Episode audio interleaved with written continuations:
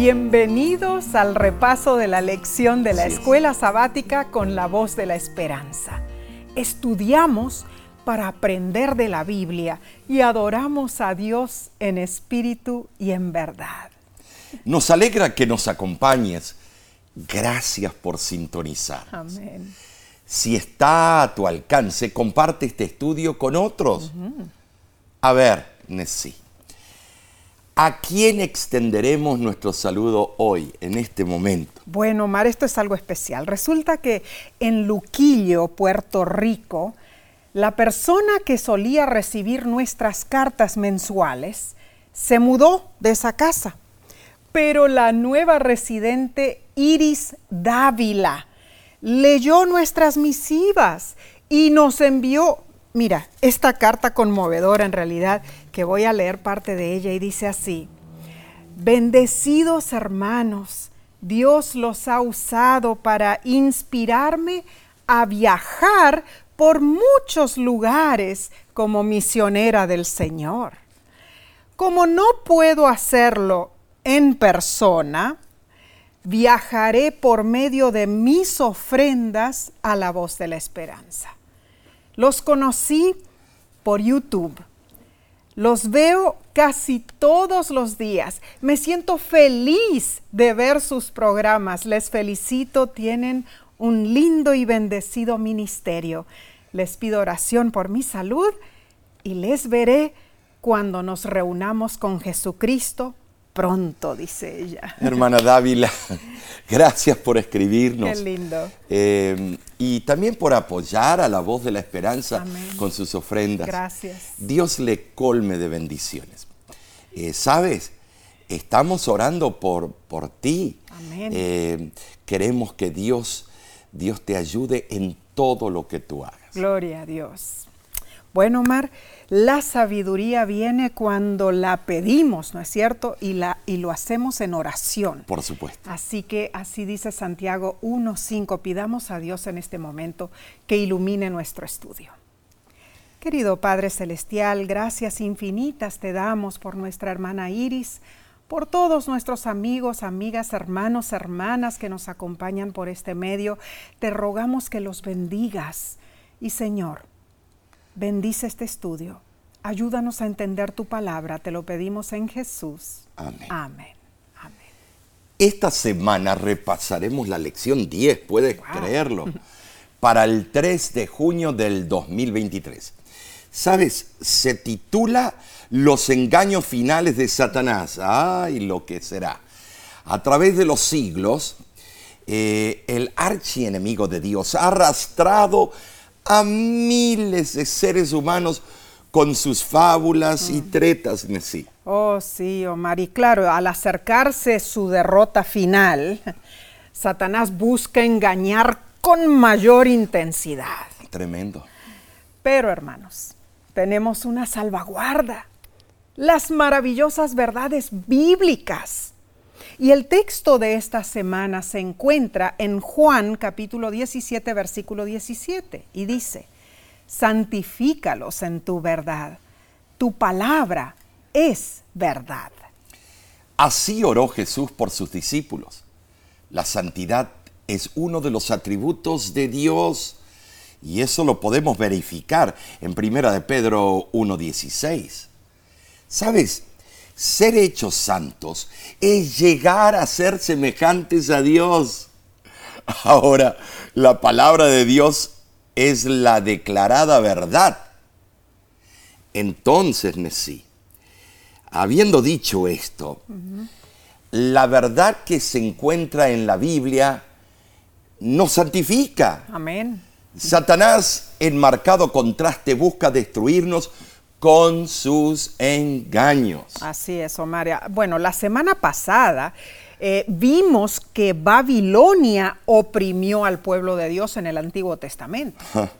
Babilonia es un símbolo para la ciudad del error, Confusión. el centro de apostasía y el archienemigo de la verdad. Así es.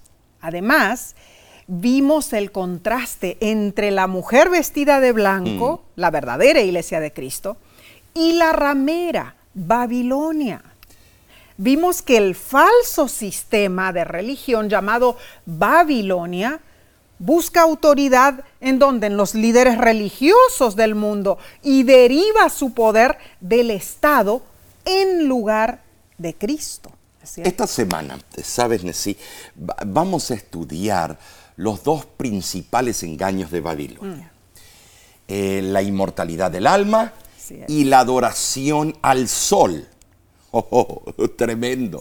Estos son engaños solapados, pero contundentes, Nessie. Ahora, la lección nos cuenta de un evento impactante ocurrido en Michigan, Estados Unidos de América. Era una mañana de septiembre. El sol se elevaba sobre el lago Michigan y las autopistas estaban atascadas de tráfico.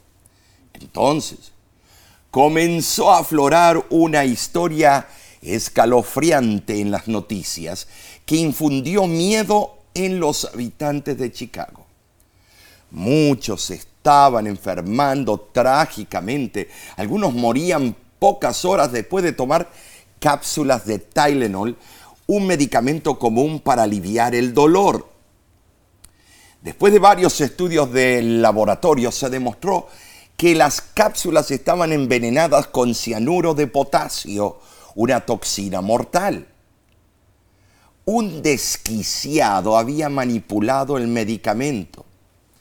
Sabes, Nessie, hasta el día de hoy no sabemos quién fue. ¡Ay! Terrible y maléfica intención, Omar. Es increíble. Ahora, a nivel mundial, el libro de Apocalipsis nos advierte que los habitantes de la tierra beberán una poción mm. mortal.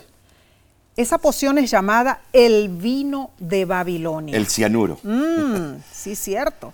Hay falsas doctrinas y enseñanzas que conducen a la muerte, hermanos. Entonces se nos exhorta que en los últimos días vendrán espeluznantes engaños, falsos cristos, señales y prodigios espurios, un falso sentido de espiritualidad y mucho más. Entonces, hermanos, conociendo todo esto, ¿cómo, cómo nos preparamos para defendernos contra tales engaños? Sabes, eh, se nos advierte que el mayor error es confiar en grandes señales y manifestaciones, pues estas son las argucias que Satanás usará al disfrazarse, bueno, de Cristo, haciendo grandiosos y supuestos milagros. Entonces, ¿por qué tantos cristianos buscan lo sorprendente, lo fantástico y lo asombroso, creyendo que tales experiencias son prueba del poder divino? Bueno, sí, yo te voy a decir, debemos alejarnos de tales extravagancias y concentrarnos en las evidentes verdades reveladas por el Espíritu de Dios. De lo contrario, seremos un blanco fácil para el archi engaño o engañador. Claro que sí, Omar. Esto es muy cierto. Sin embargo, hermanos, el mundo no está desprovisto del antídoto tenemos la protección contra ese veneno espiritual. Me refiero al mensaje de los tres ángeles de Apocalipsis. En la lección de esta semana continuaremos viendo no solo los engaños de Babilonia, sino también el plan de Jesús para salvarnos de esos engaños y de la muerte. Ah, esta lección cautivará nuestra mente con las verdades candentes encontradas en la palabra de Dios. ¿Estás listo, hermano, hermana? Debemos ponernos esos cinturones porque ah, ahora agarramos vuelo. Bien, analicemos entonces la lección del domingo 28 de mayo, titulada El camino que al hombre le parece derecho. Mientras nos acercamos al fin de la historia terrenal, Satanás está trabajando como nunca antes, Nessie. Es tremendo, se está preparando para engañar a todo el mundo usando supuestos milagros. Se presentará como ángel de luz e intentará disfrazarse como Jesucristo. Sabes, mi hermano, en este contexto del tiempo del fin, Jesús advirtió claramente en Marcos capítulo 13, versículo 22, porque se levantarán falsos cristos y falsos profetas y harán señales y prodigios para engañar, si fuese posible, aún a los escogidos. Ahora la pregunta es la siguiente. Nesí, ¿quiénes son los escogidos? Oh, muy buena pregunta. Los escogidos son los que integran el pueblo que cree en el Evangelio de Dios. Son los que confiesan que Jesús es su Salvador y anuncian las verdades eternas. En el pasado, Omar, eh, el pueblo de Israel fue elegido, ¿no es cierto? Sí. En la actualidad, Dios ha elegido un remanente espiritual también. Por supuesto. Romanos capítulo 11, versículo 5 dice, así también aún en este tiempo ha quedado un remanente escogido por gracia. Tremendo y relevante versículo en sí. Ahora, Sí lo es. eh, tú sabes que Apocalipsis capítulo 12, versículo 9, menciona a quienes engaña Satanás. Ok. ¿Sabes? Dice que él engaña al mundo entero. Uf. Oh, es cierto que Dios tiene un grupo eh, remanente de fieles en los últimos días. Sin embargo, este versículo usa una terminología mundialista Wow. que nos muestra cuánto se ha extendido el engaño satánico. Triste. Sabes, lo peor es que inclusive algunos hijos de Dios se confunden con las teorías humanas, haciendo caso a ideas engañosas.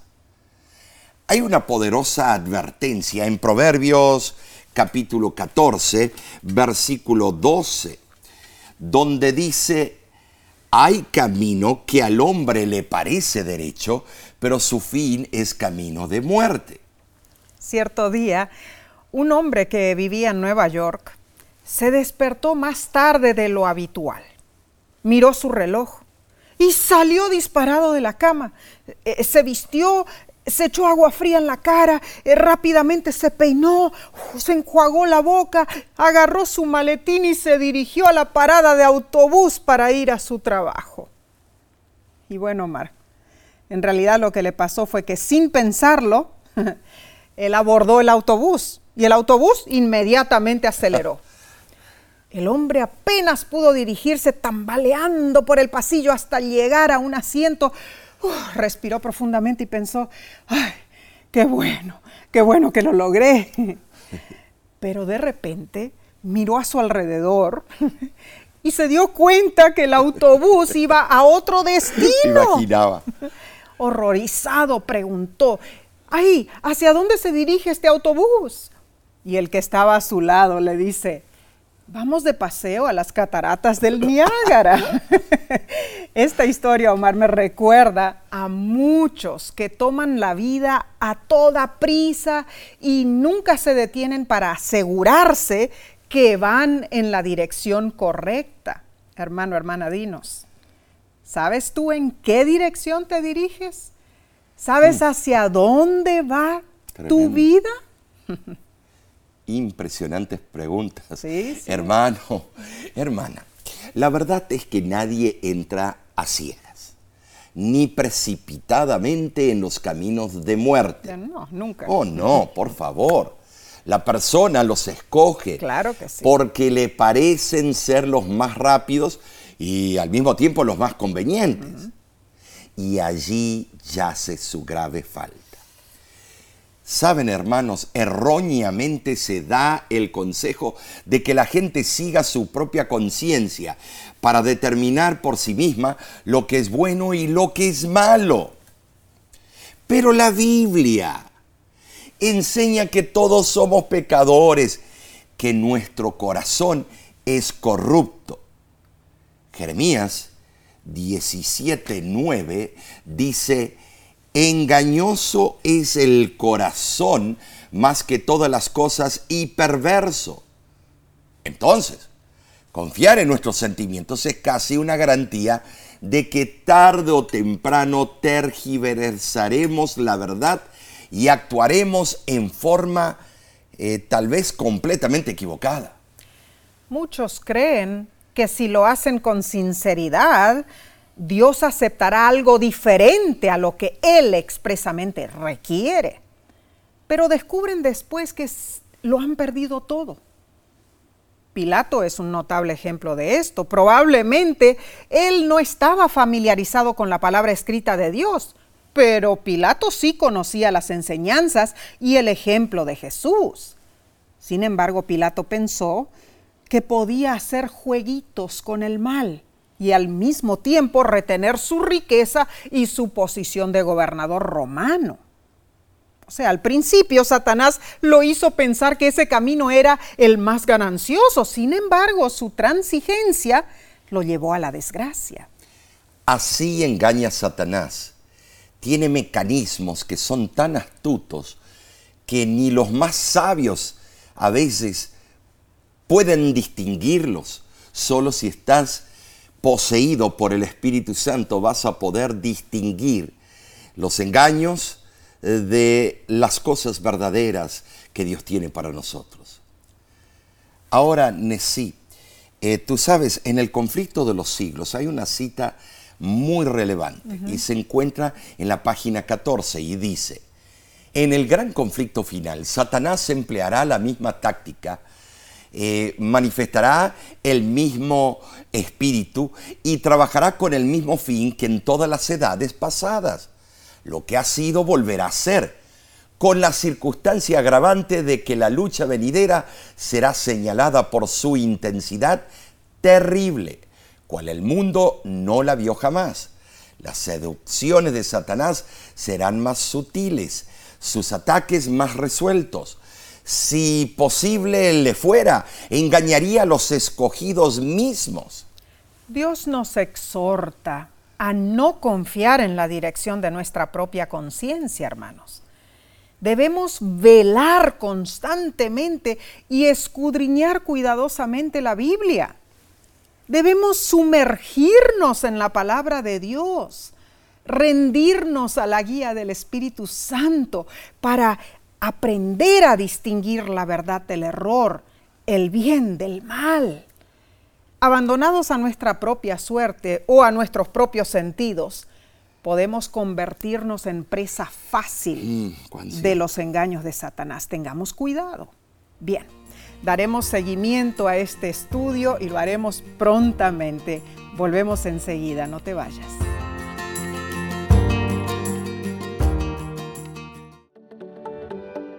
En nuestra aplicación puedes encontrar más contenido como este que te ayudará en tu vida espiritual. Lo puedes descargar visitando nuestra página web lavoz.org.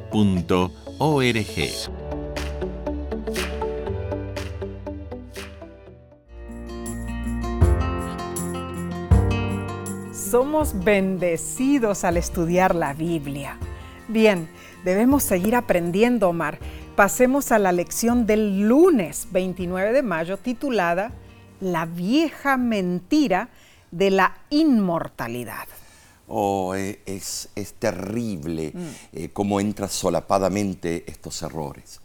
A lo largo del Apocalipsis vemos alusiones al espiritismo. Encontramos expresiones como habitación de demonios, espíritus de demonios y hechicerías. El espiritismo es uno de los engaños astutos de Satanás. Tiene el propósito de formar conflicto entre el pueblo de Dios y las fuerzas del mal. Es cierto, Omar. Y Apocalipsis 16, versículos 13 y 14 dice, y vi salir de la boca del dragón y de la boca de la bestia y de la boca del falso profeta tres espíritus inmundos a manera de ranas pues son espíritus de demonios que hacen señales y van a los reyes de la tierra en todo el mundo para reunirlos a la batalla de aquel gran día del Dios Todopoderoso. Y Nesí en Apocalipsis capítulo 18, versículo 2 y el 23, añade, y clamó con voz potente diciendo, ha caído, ha caído la gran Babilonia, y se ha hecho habitación de demonios y guarida de todo espíritu inmundo. Luz de lámpara no alumbrará más en ti, pues por tus hechicerías fueron engañadas todas las naciones. En Nesí leímos de tres espíritus inmundos que salen de las bocas del dragón, de la bestia y del falso profeta. Oh, sí. Este eh, repulsivo triunvirato representa la política que esta triple unión religiosa proclamará al mundo, mencionada en Apocalipsis 17.2, como el vino de Babilonia. Oh, sí, Omar. E, el primero en esa triple unión religiosa se identifica con el espiritismo hmm. o con el paganismo, ¿no es cierto? No olvidemos que el paganismo envuelve la, adoración de espíritus maléficos y se parece mucho al espiritismo moderno, practicado, bueno, en diferentes países cristianos, ¿no? Bueno, debemos aclarar de que ellos no piensan que son espíritus maléficos. No, no, claro. Pero sabemos al estudiar la Biblia que son. Sí, lo son. Entonces, los tres espíritus inmundos simbolizan al trío maléfico de poderes religiosos, juntos eh, constituyen la gran Babilonia, esos tres.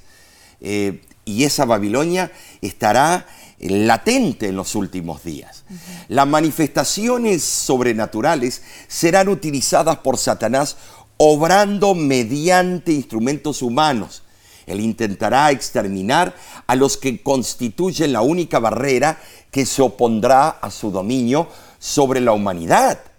¿Saben? Sí, esos son los que guardan los mandamientos y tienen la fe de Jesús y el testimonio de Jesucristo. Así lo dice, claro. Bajo el pretexto del espiritismo, Satanás obrará con prodigios mentirosos y todo engaño de iniquidad. Eh, esto claramente Pablo lo dice en segunda de Tesalonicense capítulo 2, versículos 9 y 10. Ahora, uno de esos engaños maléficos será la personificación de los muertos, distorsionando la verdad bíblica. Nos aparecerán personas difuntos y vamos a creer que son ellos. La gran Babilonia está poseída por demonios e introduce sigilosamente su discreta reseña al espiritismo moderno. La lección menciona que incluso en el mundo cristiano, la idea de que el alma es inmortal es casi una doctrina cristiana básica. Muchos cristianos creen que al morir los salvos ascienden al cielo y los perdidos descienden al infierno. Por ejemplo, cuando falleció el evangelista Billy Graham, muchos afirmaron que Él está en el cielo, en los brazos amorosos de Jesús. Estas, estas teorías se enseñan desde los púlpitos, hermanos, en las aulas, en las escuelas y en los funerales. Eh, recuerdo que cuando mi padre falleció, se me acercó una ancianita y me dijo, no se preocupe, pastor, su papá está en el cielo comiendo uvas, tocando arpa y saltando de monte en monte. No quería escuchar eso yo. Eh, sí, eh, si eso era cierto, que mi papá fue atleta, eso lo podemos dar por sentado y que le encantaría saltar de monte en monte. Pero a él no le gustaban mucho las uvas y no tocaba ningún instrumento. Con impaciencia le respondía la señora, no hermana, Dios no sería un Dios de amor si mi papá está en el cielo y ve a su esposa viuda sufriendo en este mundo. Además, la Biblia que dice que Cristo vendrá otra vez y resucitará a los muertos. Si mi papá ya está en el cielo, ¿para qué devolverlo a la tierra, resucitarlo y regresarlo al cielo?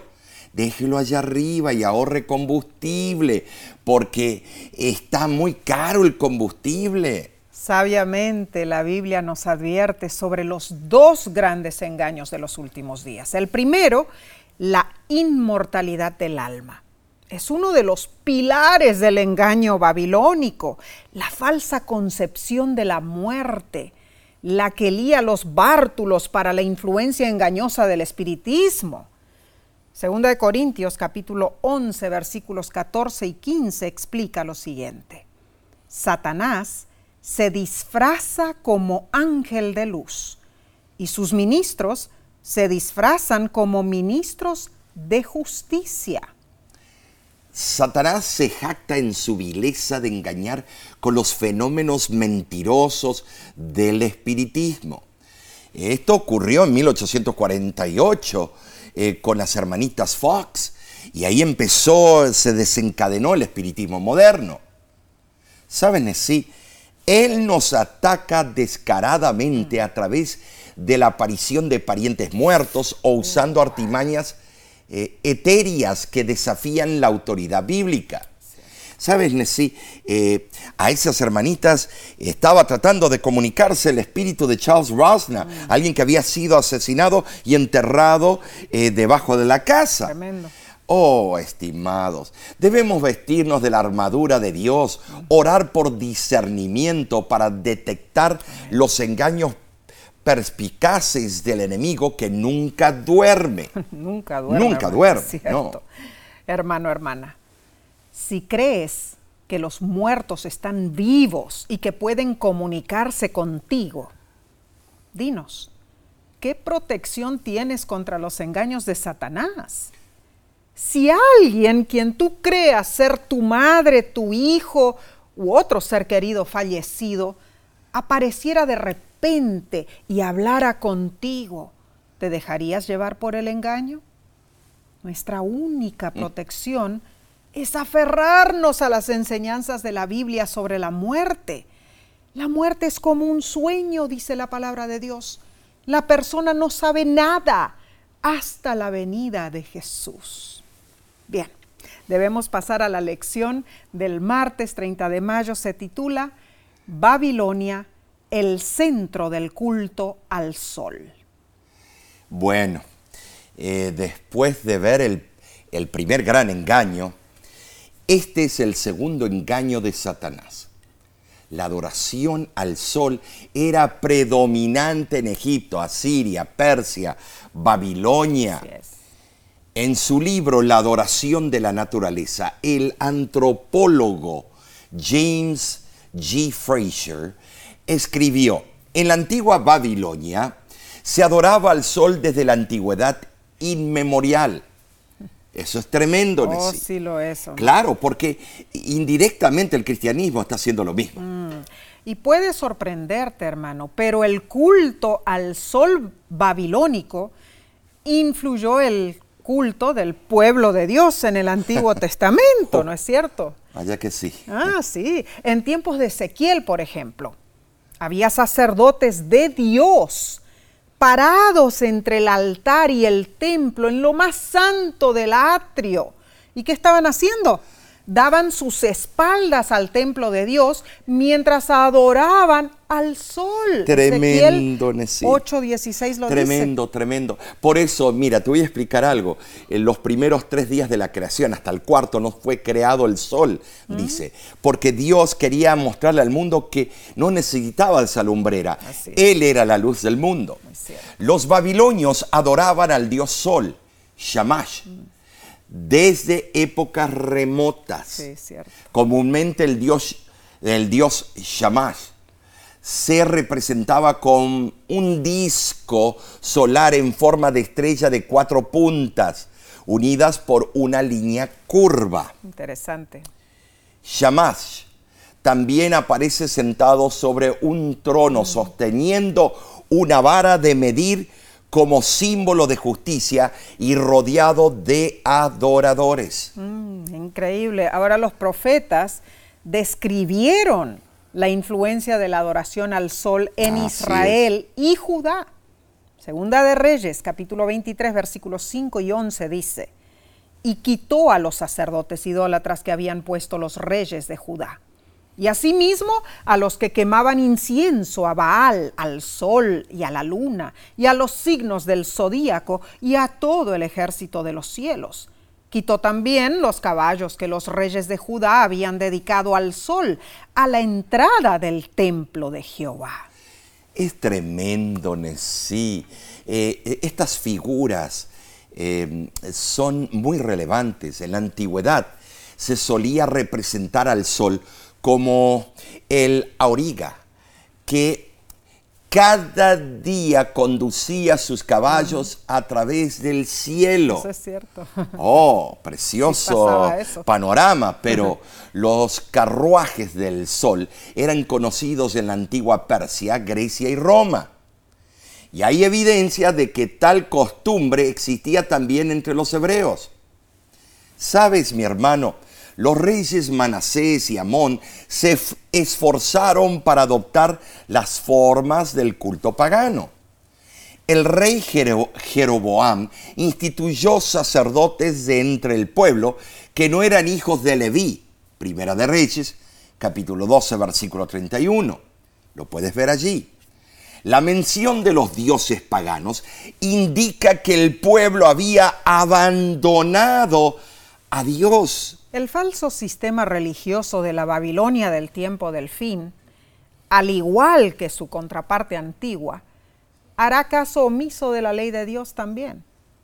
En Apocalipsis 17, Juan describe un tiempo cuando los principios de Babilonia, incluyendo la adoración al sol, entrarán en la iglesia cristiana en una era de transigencia la conversión superficial de Constantino, hermanos, en el siglo IV, causó gran regodeo en el imperio romano. Pero Constantino concordaba con el culto al sol. El renombrado historiador Eduardo Gibbons, en la historia de la caída del imperio romano, escribió lo siguiente el sol se celebró universalmente como el guía invencible y protector del, de Constantino. Oh, esto, hermanos, nos abre los ojos. Así es. Constantino eh, supuestamente convirtió a su imperio al cristianismo, pero él no estaba convertido. Acuñó una moneda de un lado la cruz y del otro lado el dios Apolo. Así es. Y mantengamos nuestros ojos abiertos, hermanos, porque ocurrieron otros eventos impactantes. Eh, por ejemplo, en el año 321 después de Cristo, Constantino aprobó la primer ley dominical que no pudo ser implementada hasta el año 336. El edicto declaraba lo siguiente. En el venerable día del sol que los magistrados y la gente que reside en las ciudades descansen y que todos los talleres eh, se cierren. Ah, pero esto es impresionante sí, porque eh, esta ley, en el canon 29, en el año 336, eh, fue impactante, aunque no imponía la observancia del domingo para todos los súbditos del imperio, fortaleció la observancia del domingo en la mente de los romanos. sabemos que la iglesia de Antioquía fue una de las últimas en adoptar el domingo como el día de adoración. y en los primeros siglos de la era cristiana se produjo un compromiso en la iglesia romana. ¿Para qué? Para adaptarse a la cultura pagana circundante. Mm. El plan consistía en desvincularse de los judíos y evangelizar a los líderes paganos, también a los eclesiásticos y, estatales. Así es, así. Uniéndolos en culto y propósito, decidieron honrar el domingo, que ya era respetado por los paganos, ¿no es cierto? Y así lo instituyeron, primero como día de descanso civil y luego como día oficial de adoración. A través de la Edad Media, bajo los auspicios de Babilonia, esta alianza religioso-política entre la Iglesia y el Estado reemplazó la palabra de Dios. El romanismo eh, empezó a usar la tradición durante las sucesivas décadas, emperadores y papas, usando decretos de Estado y concilios eclesiásticos, continuaron instaurando el domingo como el día principal de adoración, sí. Y esto sigue vigente en la actualidad, en la mayoría de las iglesias cristianas, o sea, las hijas de aquella madre que se desvió. Tremendo. Este es el segundo gran error que usa Satanás para engañar. Es la falsa enseñanza de que el sábado bíblico ya no es válido, que la ley de Dios ha sido abolida. Observa a tu alrededor, hermano, hermana. Fíjate cuán frecuente es la adoración dominical en las iglesias cristianas en tu vecindario. los engaños satánicos son ampliamente aceptados. El cambio del sábado al domingo refleja una desviación de la verdad. Satanás engaña sutilmente, con astucia y con estrategia. Y sabes, sí, hay un odio contra el sábado. Desean pisotearlo. Oh, sí, Omar. Hermano, hermana, la pregunta es, ¿estás tú en la cuerda floja en tu vida espiritual?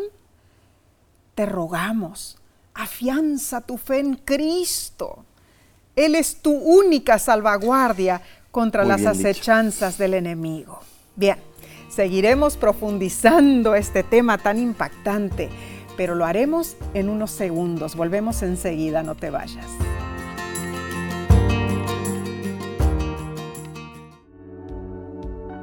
Con seguridad estás disfrutando este estudio de la escuela sabática.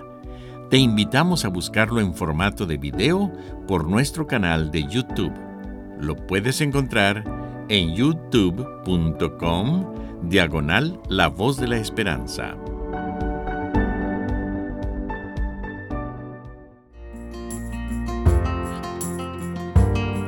Alabado sea Dios, pues la suma de su palabra es verdad, dice Salmo 119, 160. Amén. Gracias hermano, hermana, por acompañarnos. Bien, sigamos con el estudio del miércoles 31 de mayo titulado Un llamado a la fidelidad. Y esto es tremendo. ¿Por qué? Porque el mensaje del segundo ángel en Apocalipsis capítulo 14 es ha caído, ha caído Babilonia. En Apocalipsis 17 la mujer identificada, eh, bueno, por ese sistema, la Babilonia espiritual, está vestida de púrpura y escarlata. Y hay un poder, el romanismo, que usa esos colores. Cabalga sobre una bestia de color escarlata, hace circular su copa de vino y embriaga al mundo con el error. Así es. Saben, hermanos, la iglesia y el Estado se unen. La falsedad prevalece. Los demonios obran falsos milagros para engañar. El mundo se lanza vertiginosamente hacia su conflicto final. ¿Y el pueblo de Dios? El pueblo de Dios es calumniado, ridiculizado, oprimido, perseguido, pero permanece del lado de Cristo. Y por el poder del Espíritu Santo, cada hijo de Dios se mantiene firme con su compromiso. Ni los poderes del infierno, ni las fuerzas del mal pueden quebrantar su lealtad a Cristo. El fiel Hijo de Dios está seguro en Dios. Dios es su amparo y fortaleza, Salmo 46.1 con urgencia Dios está llamando a un pueblo en especial, un pueblo del tiempo del fin, que se mantenga fiel a su palabra. Sabes, eh, hermano, eh, estábamos de vacaciones y nos encontramos, vimos ahí que también estaban de vacaciones un grupo de pastores no denominacionales. Cuando llegamos al punto del sábado, enseguida ellos admitieron de que no tenían argumento alguno en contra del sábado bíblico, pero que ellos seguirían iguales como estaban. Ah, qué tremendo. Jesús rogó en, en su oración, santifícalos en tu verdad, tu palabra es verdad. Ni las opiniones humanas ni las tradiciones nos pueden conducir al puerto seguro. Únicamente la palabra de Dios es la estrella del norte, capaz de guiarnos en la hora más crítica de la historia de la Tierra. Y debemos citar la notable declaración del doctor Edward Hiscox, el autor del manual de referencia para las iglesias bautistas. En 1893, Hiscox se dirigió a un grupo de cientos de pastores bautistas y los sorprendió al explicarles cómo el domingo entró a la iglesia cristiana. Y él dijo lo siguiente, qué lástima que el domingo venga etiquetado con la marca del paganismo y bautizado con el nombre del dios Sol, luego adoptado y sancionado por la apostasía papal y cedido a nosotros los protestantes como un legado sagrado. Esto es tremendo, porque este es un gran teólogo y estaba hablando a un grupo de, otros teólogos. Eh, me hubiera gustado ver la cara de, de esos teólogos. La Biblia predijo con anticipo, identificó a los que iban a cambiar el sábado eh, santificado por Dios por el domingo espurio de las tradiciones de los hombres. Ahora en sí, para entender esto, tenemos que transportarnos al pasado, al libro de Ezequiel, capítulo 22, versículo 26, y ahí lo dice patéticamente mm. quiénes iban a apoyar ese cambio. Mira lo que dice. Sus sacerdotes violaron mi ley y contaminaron mis santuarios. Entre lo santo y lo profano no hicieron diferencia, ni distinguieron entre inmundo y limpio, y de mis sábados apartaron sus ojos, y yo he sido profanado en medio de ellos. Es interesante, este es el sábado del séptimo día, Amén. no del primer día de la semana como tratan de aplicar algunos teólogos. Más claro, Imposible. Hay ocho menciones del día domingo, primer día de la semana, en el Nuevo Testamento y ninguna vez dice y guardadlo. Los líderes religiosos apoyaron el cambio ilícito y lo hicieron bajo un poder impostor que cambió los tiempos y la ley predicho por Daniel capítulo 7 versículo 25. Tremendo, Mar. Y fue la iglesia apostólica romana la que hizo el cambio y así lo admite en su publicación de The Catholic Mirror. Claro. El espejo católico de 1893 escribió lo siguiente. La Iglesia Católica, por más de mil años antes de la existencia de un protestante, por virtud de su misión divina, cambió el día de sábado a domingo. Esto es tremendo, Nessie. Eh, qué, tristeza. Y que todas las hijas digan, tiene razón, mamá. El cardenal James Gibbons, en La fe de nuestros padres, página 89, afirmó lo siguiente. Podrás leer la Biblia desde Génesis hasta Apocalipsis y no encontrarás ni una sola línea que autorice la santificación del domingo. Y las escrituras ordenan la observancia religiosa del sábado, el día que nosotros nunca santificamos. Wow. Esto es bravo, Nessie. pero seguimos en forma terca la mm. humanidad. Como dice en México, bien mulos. Sí, cierto. Y veamos aquí el Monseñor Luis Segur. En su libro Plain Talk About the Protestantism of Today. o sea, que traducido hablando claro sobre el protestantismo de hoy. En la página 213 escribió lo siguiente, así pues, la observancia del domingo por los protestantes es un homenaje que ellos rinden a la autoridad de la Iglesia Católica. Oh, tremendo esto. Más claro es imposible.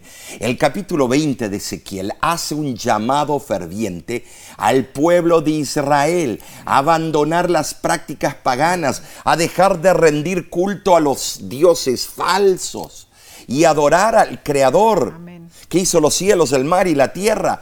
En el mensaje de los tres ángeles de Apocalipsis, Estimados, se manifiesta un llamado similar. Dios pide una reforma en lo que atañe a volver al verdadero día de reposo del Señor, el séptimo día de la semana el sábado. Esta reforma es la que ha de preparar a los hijos de Dios para la segunda venida de Cristo en sí. Amén, amén. Oh, la verdad que el, el mensaje ha sido proclamado. No hay excusas. No, no hay excusas. Pero en muchas instancias la reacción es similar a la que hubo en tiempos de Ezequiel. Hmm. ¿Qué es lo que pasa, hermanos? Los hombres apartan sus ojos para no ver la obligación que tienen de guardar el, el verdadero día de reposo, el sábado. Dan sus espaldas a las claras evidencias bíblicas y dicen, ¡ay, esto es muy complicado! No me resulta claro. Te pregunto, ¿eres tú uno de ellos? Hermano, hermana, no hay ningún misterio complejo el sábado y nuestra fidelidad a Dios jugarán un papel importantísimo en los acontecimientos finales de esta tierra. Entonces, Omar, ¿qué es lo que debemos hacer nosotros como fieles hijos de Dios? Que nadie nos engañe. Claro. Y para que nadie nos engañe, hermanos, debemos estar preparados y estudiar las santas escrituras más que nunca. Así es. Bien. Vayamos al estudio del jueves 1 de junio titulado Gracia para la obediencia. La mujer de Apocalipsis 17 está vestida de púrpura y escarlata. Cabalga sobre una bestia, el poder político. Lleva una copa de abominaciones, las falsas doctrinas. La circula a los reyes de la tierra. La política apoya a la iglesia y el mundo está ebrio con sus engaños. Ahora, sí, en mensajes selectos, tomo 2, página 135, explica lo siguiente. ¿En qué consiste ese vino? En sus doctrinas falsas. Ha dado al mundo un día de reposo falso en lugar del verdadero eh, del cuarto mandamiento y ha repetido la falsedad que Satanás comunicó a Eva en el Edén la inmortalidad natural del alma. Esto es tremendo, Nessie, es. tremendo, porque sí lo vemos y vemos que todo el protestantismo dice que sí. Sigamos a esos engaños. La, apariencia de esa mujer es ilusoria, en realidad. Mm. Se ve hermosa, ¿no? Sus vestiduras denotan lujo y autoridad, pero sus acciones son abominables. Entonces, hermanos, viendo esta aborrecible situación, Dios llama a los que aún están en organizaciones religiosas caídas. Sí, Dios los llama. Apocalipsis 18, 4 y 5 dice, y oí otra voz del cielo que decía, salid de ella, pueblo mío, para que no seáis partícipes de sus pecados, ni recibáis parte de sus plagas, porque sus pecados han llegado hasta el cielo y Dios se ha acordado de sus maldades. Dios invita a su pueblo a salir del sistema adulterado de Babilonia. Y no creas que solo es el romanismo, sino las iglesias que le hacen caso también. Así como el pueblo de Dios salió de la antigua Babilonia para regresar a Jerusalén, así el remanente de Dios debe salir de Babilonia simbólica para entrar en la nueva Jerusalén. Hay razones inmediatas para este imperativo llamado, porque los que participan de los pecados de Babilonia sufrirán los castigos que vendrán sobre ella. Apocalipsis 18, acusa a Babilonia delante del Tribunal de Justicia Divino. ¿Con cuáles delitos? Veamos. Número uno, orgullo y arrogancia. Número dos, materialismo y ostentación. Número tres, adulterio. Número cuatro, engaño. Y número cinco, persecución. La Biblia da una impresionante descripción de cómo Babilonia será castigada. ¿Con qué? Con siete plagas. Las primeras cinco plagas serán derramadas principalmente sobre los que cooperan con Babilonia. Los reyes, líderes políticos y los moradores de la tierra. Apocalipsis 17, 1 al 2, versículo 8 y versículo 12. En esos versículos se habla que eso ocurriría. Ahora en sí, la sexta plaga preparará el camino para el castigo contra Babilonia y las organizaciones religiosas apóstatas oh, que ocurrirá durante la séptima plaga. Eh, recuérdate que en octubre 31, eh, 2017, las iglesias protestantes y evangélicas mundiales firmaron un tratado con el Papa Francisco en Lund, Suecia, eh, conmemorando la finalización de la protesta, los 500 años. Uy, uy, uy. Bueno, ahora, cuando pensamos en el castigo, el castigo caerá sobre los que desobedecen a Dios, o sea, el castigo de las plagas. No hay duda. Primera de Juan 3:4 dice, el pecado es infracción de la ley. El pecado es transgredir la ley de Dios. Pero, Omar, espérate un momento, nadie puede guardar la ley de Dios por sí mismo. Pero Cristo en uno la guarda en, nos, en ah. nosotros. La única manera de obedecer la ley es mediante el poder de Cristo. Amén, gloria a Dios. Cuando aceptamos a Cristo por la fe, su gracia expía nuestro pasado y fortalece nuestro presente, hermanos. Sí, pero no vamos a ser solo oidores de esos diez principios, sino guardadores. ¿Y quién guarda en nosotros esos principios? Cristo. Amén. Cristo. Amén. Cristo nos da la gracia y el apostolado para la obediencia. Romanos capítulo 1, versículo 5. Así es. Dios llama a los que están en las iglesias que no respetan ni obedecen los estatutos de Dios. Y les dice que deben salir por fe. Amén. Dios también nos llama a nosotros, los adventistas del séptimo día, los que guardamos el sábado supuestamente, porque, ay, ay, ay, cómo fallamos en eso. Debemos abandonar nuestros intentos egocéntricos de obediencia y vivir piadosamente por la fe en la gracia de Cristo en sí. Y en forma candente, Omar, eh, esta semana ah, el estudio ha sido tremendo. Hemos estudiado las dos artimañas de Satanás. El conflicto de los siglos, página 645, explica, merced a los dos grandes errores, el de la inmortalidad del alma y el de la santidad del domingo, Satanás someterá a la gente bajo sus engaños. Mientras el primero pone el fundamento del espiritismo, el segundo crea un lazo de simpatía con Roma. Ay, bueno, sí, gracias a Dios eh, por las verdades de su santa palabra. Amén. Pero ahora, Nesí, rapidito, repasemos lo que estudiamos. Bien. Número uno, a veces creemos estar haciendo lo correcto, pero hay caminos que parecen derechos y al fin son caminos de muerte. Número dos, hay dos principales engaños de Babilonia, el concepto del alma inmortal y el culto al sol. Número tres, desde la antigüedad las religiones paganas han creído que el espíritu es inmortal, que somos mini dioses. Este engaño de la inmortalidad del alma entró en la iglesia cristiana en los primeros siglos.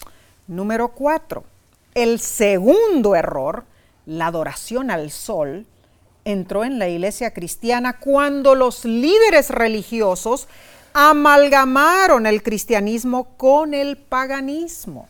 Número cinco, el mensaje de los tres ángeles Dios nos llama a la fidelidad, Amén. a obedecer su ley por la gracia y el poder de Cristo Jesús. Wow, tremendo. Esto es relevante, sí, sí. Sí lo es. Ahora leo, Omar, del libro Maranata. El Señor viene, página 33. Tremenda cita. Dice, Satanás realizará sus milagros para engañar. Tratará de que su poder sea supremo parecerá que la iglesia está por caer, pero no caerá. Permanecerá. Mientras los pecadores en Sión sean zarandeados, el tamo será separado del precioso trigo. Es una pesadilla terrible, pero tiene que ocurrir. solo los que estén venciendo por la sangre del cordero y por la palabra de su testimonio se encontrarán entre los leales y fieles. Hermano, hermana, Dios es nuestra fortaleza Amén. para no caer en las trampas del enemigo. Esperamos que hayas crecido espiritualmente Amén. con este estudio, ¿no es cierto, Nesí? Ojalá que Pero sí. la semana que viene volveremos con otra lección tajante. Oh, sí. Se titula El sello de Dios y la marca de la bestia. Primera parte. Uy, esto estará interesantísimo. Así que Así es. invita, invita a tus amigos y familiares a estudiar con nosotros. Omar, ¿qué es eso? ¿El sello de Dios y la marca? Es que la moneda tiene eh, ambos lados, Ok, dos opuestos. ok. Y vamos a ver las características de los dos opuestos. Wow. Vamos a ver cuál es la que nos conviene a nosotros tener.